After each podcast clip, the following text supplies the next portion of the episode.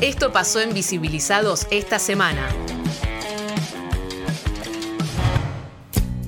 Curioseante del patrimonio cultural, estudiante de los ríos y arroyos, amante de la historia del urbanismo, observante de especies naturales, informante de causas urbanas urgentes. En Visibilizados es momento de la columna paisajeante.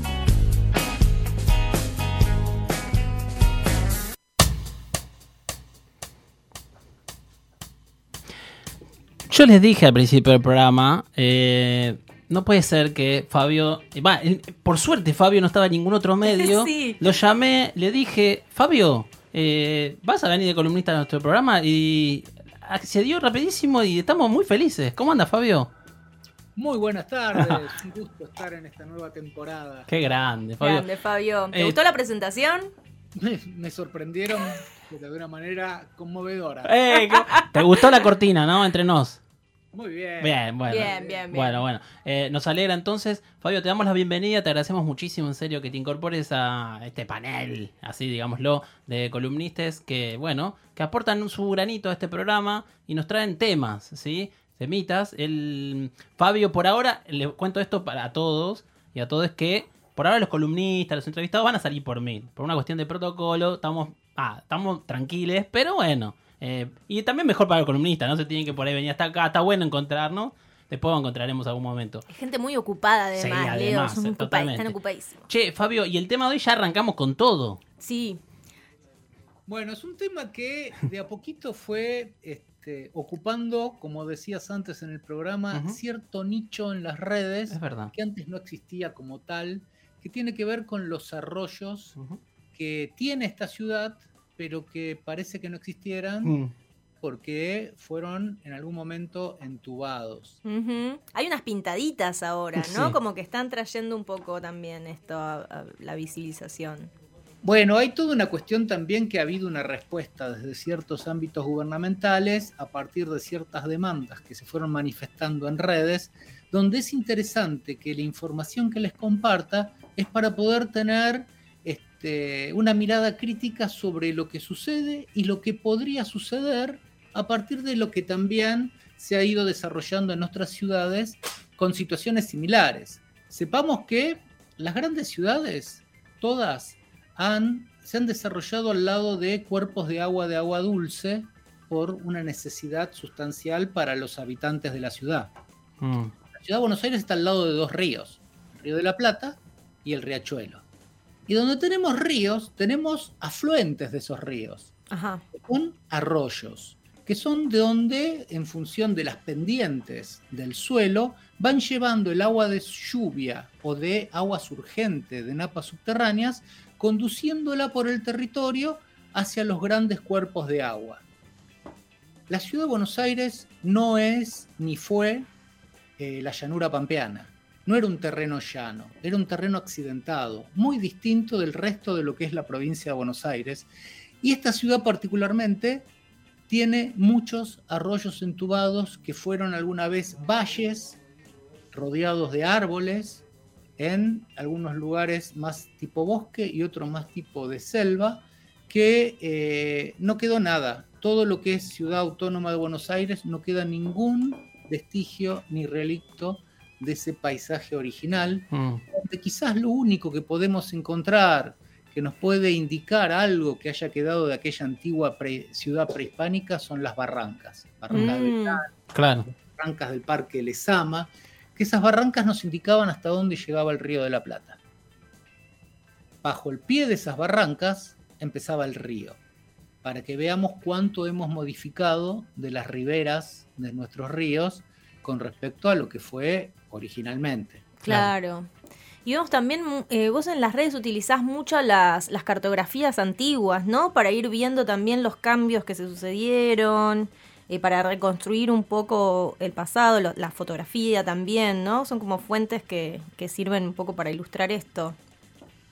es que para poder imaginar cómo fue este territorio y para poder entenderlo hoy, es, es siempre lo visual es lo que te ayuda a comprender mejor lo que se puede estar describiendo. Y esta ciudad tuvo arroyos en los cuales eh, fluía agua en, en donde algunos fueron hasta navegables, clubes náuticos nacieron en las afluentes de estos arroyos y que lo que, sol- lo que sucedió en todas las grandes ciudades es que donde el agua corre es donde se arrojan cosas para que el agua se las lleve. Mm. Los residuos, Mm, la basura. Entonces cuando se empezaron a poner las primeras fábricas primitivas en el siglo XIX, precarias, siempre se ponían al lado de donde había un cuerpo de agua, donde el agua circula y el agua se lleva todo. claro. Por eso, muchos de estos arroyos empezaron a recibir, fueron los primeros lugares donde recibieron altos niveles de contaminación ya en el siglo XIX. Contaminación orgánica como el arroyo Sildañez, que el arroyo Sildañez este, sufrió hasta ahora que el mercado de Hacienda de Liniers, que en realidad están mataderos, Mm. se pusiera en las nacientes del arroyo Sildañez para que todos los desechos del ganado se volcaran al arroyo Sildañez y el arroyo Sildañez después lo, de, eh, lo arrojara al riachuelo. Mm. Todos desechos sin tratar. Entonces, ¿qué pasó? Estas cloacas a cielo abierto, en la que se transformaron arroyos que tenían una biodiversidad impresionante, porque en estos arroyos había peces, había anfibios, ranas, sapos, había plantas acuáticas, había aves, mariposas, insectos, fueron desapareciendo para transformarse en esos basurales donde la gente arrojaba las cosas como si desaparecieran mágicamente Claro. y terminaban todas en el río de la Plata o en el riachuelo. Y también la, las, la- lo urbano que se desarrolló alrededor en ese momento no era tampoco lo más interesante, ¿no? Como... Y las, las viviendas más económicas era la que se construían más cerca de estos Claro. arroyos por el riesgo de inundación. Mm, Entonces hay una condición humana que es urbaniza más de lo que debiera.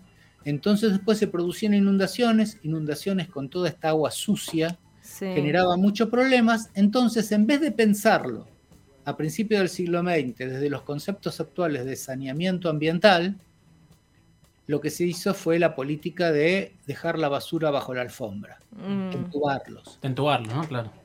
Al entubarlos, desaparecen los olores, desaparece de nuestra vista y tratar de controlar el flujo hídrico para que no haya inundaciones en función de la realidad urbanística de la época. En la década del 30 fue cuando la ciudad hizo una gran inversión en obra pública para entubar la mayor parte de los arroyos donde la gente lo festejaba porque estaba harta de que esos arroyos fueran un espacio de mugre, Ah. pero de mugre a niveles que no pueden imaginar hoy porque había curtiembres, fábricas que arrojaban los desechos, frigoríficos y la propia basura que la gente iba hasta el arroyo y la arrojaba ahí. Mm. Hay un monumento a los arroyos entubados. ¿En serio? Ese monumento fue inaugurado por un presidente cuando terminan de inaugurar las últimas obras de entubamiento del arroyo Vega, del arroyo Medrano, del arroyo White, del arroyo Maldonado y, del arroyo, y parte del arroyo Sildañez. Ese monumento está en la esquina de Avenida Libertador y Avenida Comodoro Rivadavia. Ah, la pucha. No, Mm. no ubico, no lo ubico. La Está esquina aquí. de- est- está en la esquina del club Defensores de Belgrano Ajá. y frente a donde empieza el terreno del espacio de la memoria ex. Ah, ok. Ah, mira. Ah, Es un gran monolito que es- ahora que saben que está ahí, pasan por ahí, van a decir cómo nunca lo vi, total. porque tiene el mapa de la ciudad de Buenos Aires en bajo relieve, marcando los arroyos que se entubaron, y del otro lado dice quiénes fueron las autoridades que estuvieron ahí de alguna manera celebratoria Claro. entubando esos arroyos sucios. Mm, Che, y ahora hay toda. el- a mí me parece un papelón, ¿eh? Lo digo yo. Esto de pintarlo arriba, en la calle, acá pasa un arroyo. Es medio raro eso. Es como una. Pa, el papelón en el sentido que lo pinto por arriba, digo que está el arroyo, pero. ¿Y qué hago Hay con como una idea no? de, de- de concientizar en eso, pero rara, porque es decía, bueno, vamos a picar y que brote el agua, no sé, qué sé yo. ¿Cómo lo ves eso, Fabio? Digamos, desde una política de gobierno hacer eso, que no esté acompañada por nada que signifique algo, ¿para qué me estás dando ese mensaje? Claro. mensaje? Eso es raro. Es muy raro, pero además le voy a contar de que Sí, hay en las redes sociales, hay un grupo que se llama Arroyos Libres, sí. que promueven desde hace rato la cuestión de reflexionar sobre la posibilidad de reabrir arroyos. Mira. Sí. Ellos hacían de una manera artesanal y militante pegar ciertos stickers y, y algunos afiches en lugares indicando dónde estaba el arroyo. Y esta campaña que está haciendo el gobierno de Es la lo mismo. es lo mismo pero con plata. Se la apropiaron un poquito, Claro. decís vos. Yo también Sí. conozco una, una artista que es eh, también eh, está muy interesada en el tema, sobre todo el arroyo Maldonado, eh, que ella iba haciendo esta recolección de algunas eh, plantas, algo que, que tuviera un sentido, ¿no? Que pudiera hacer este puente en- entre el pasado y lo que podría llegar a ser el futuro de, de lo que estás comentando vos. De ver qué pasa, cómo se podría llegar a recuperar, ¿no? Como... ¿Te referís a Noelia Toscano? Sí, sí. Qué bueno. Yo la estoy asesora- asesorando con respecto a las plantas que junto. Qué bien. Qué bueno. Eh, Ya la vamos a entrevistar a Noelia Mirá, también. o sea, Muy mirá- bien. mirá quién Está te- bueno que la, que la entrevisten porque tiene un proyecto artístico muy interesante. Sí, pa- pa- pa- más que nada para que la vayan buscando y vayan picoteando Sí, y también que vayan lindo. buscándote a vos, Fabio. Che, Fabio, dos preguntas. pre- eh, si no es que vos querías. eh, y porque voy. no- Nos vamos quedando sin tiempo. Para mí tiene que Sí. tener parte 2, parte 3, parte Ay, 4. sí, es este, muy Esto, interesante. Fabio, eh, porque es muy. Para mí muy grande. Una pregunta rápida que se me viene es: si hay, digamos, ejemplos de lo que pasó en Buenos Aires en algún lugar del mundo o el país. Digamos, esto mismo de entubarlo y no haberlo. Digamos, eh, de haberlos entubado de esta manera y no haberlos aprovechado. Y al revés, si hay también ejemplos que lo hayan desentubado de alguna manera.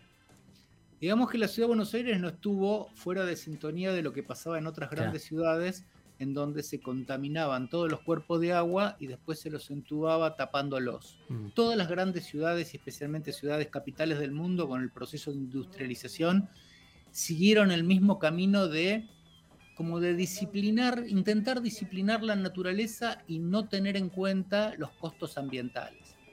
¿Qué sucede? Hace alrededor de unos 30 años empieza a discutirse en función de las nuevas políticas de gestión urbana basadas en sostenibilidad ambiental que había que sanear esos arroyos aunque estuvieran ahí abajo, porque esa suciedad, esa contaminación, esa mugre va a algún lugar y Totalmente. ese lugar que va te lo está arruinando, nos Ujú. está deteriorando la calidad del hábitat.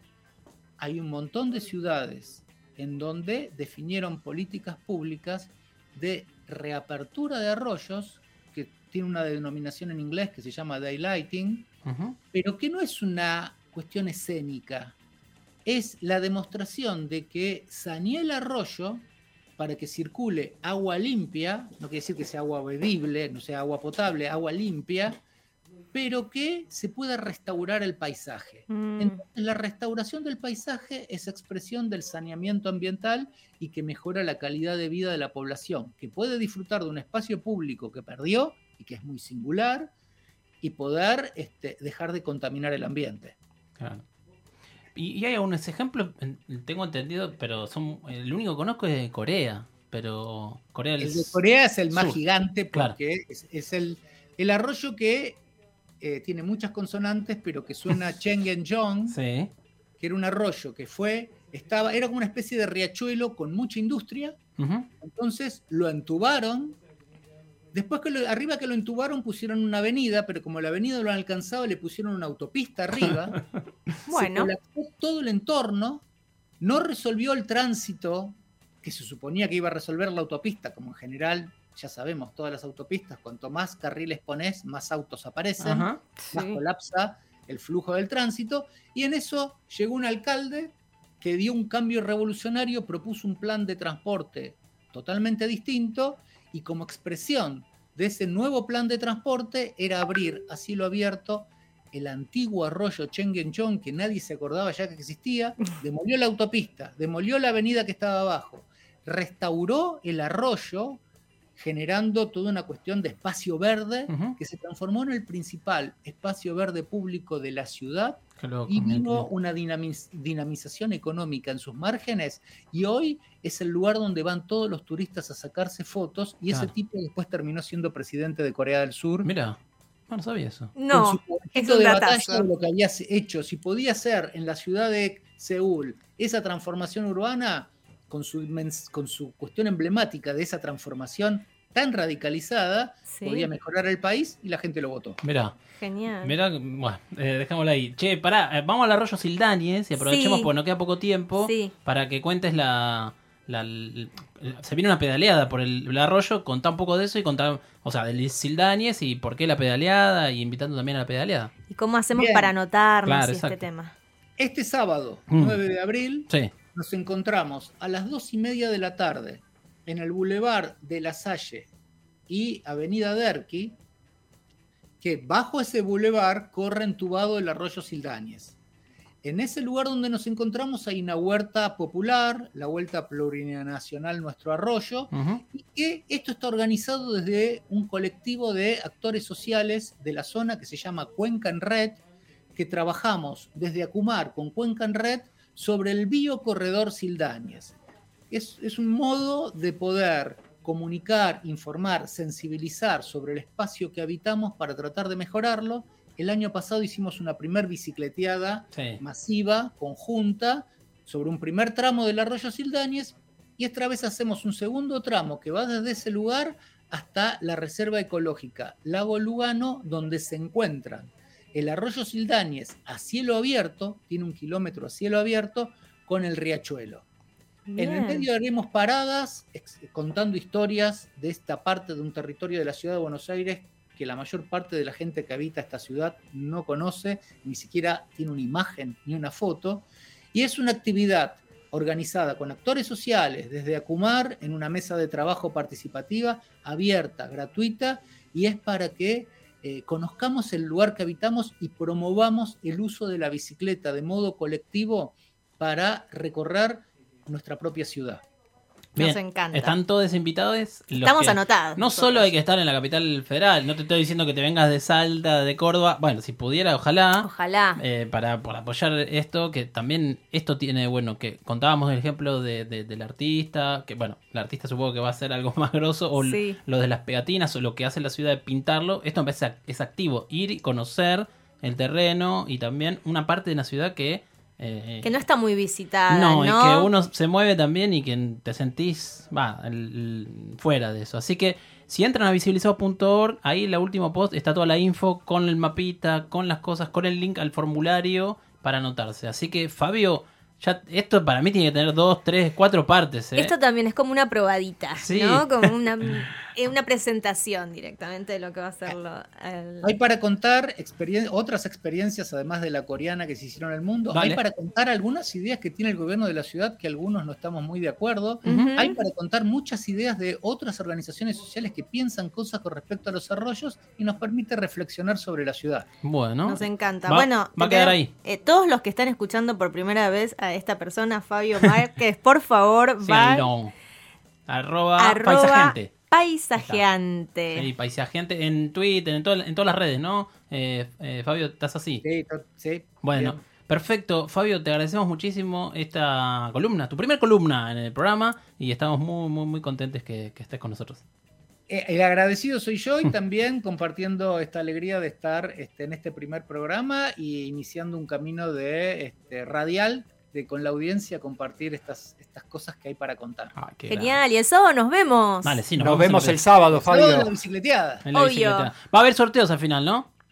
No sabemos todavía bien por una cuestión de la reserva ecológica y algunas discusiones con los actores Ah. sociales, pero el, el final va a ser que la reserva ecológica Lago Lugano Ah, bueno. casi no tiene visitantes. Ese es el premio, entonces. Claro, el premio es ir a la, a la reserva que no tiene casi visitantes, ¿eh? Y tiene baños públicos y Bien. además tiene un montón de características singulares que para mucha gente le va a sorprender encontrarse en ese lugar. Bien, eh, te mandamos un abrazo, Fabio. Fabio Marcos con ustedes, arroba paisagente, lo siguen y ya saben, están ahora en Visibilizados. Una vez por mes lo van a escuchar aquí y va, va a traernos un montón de info copadísima. Un abrazo. Hasta el sábado, Fabio. Chau, chau. Bueno, Chau. eh, vamos a escuchar a Illuminati Hotis haciendo. No, sí, haciendo pull hop. Escucha Visibilizados todos los martes de 18 a 20 por Radio Colmena.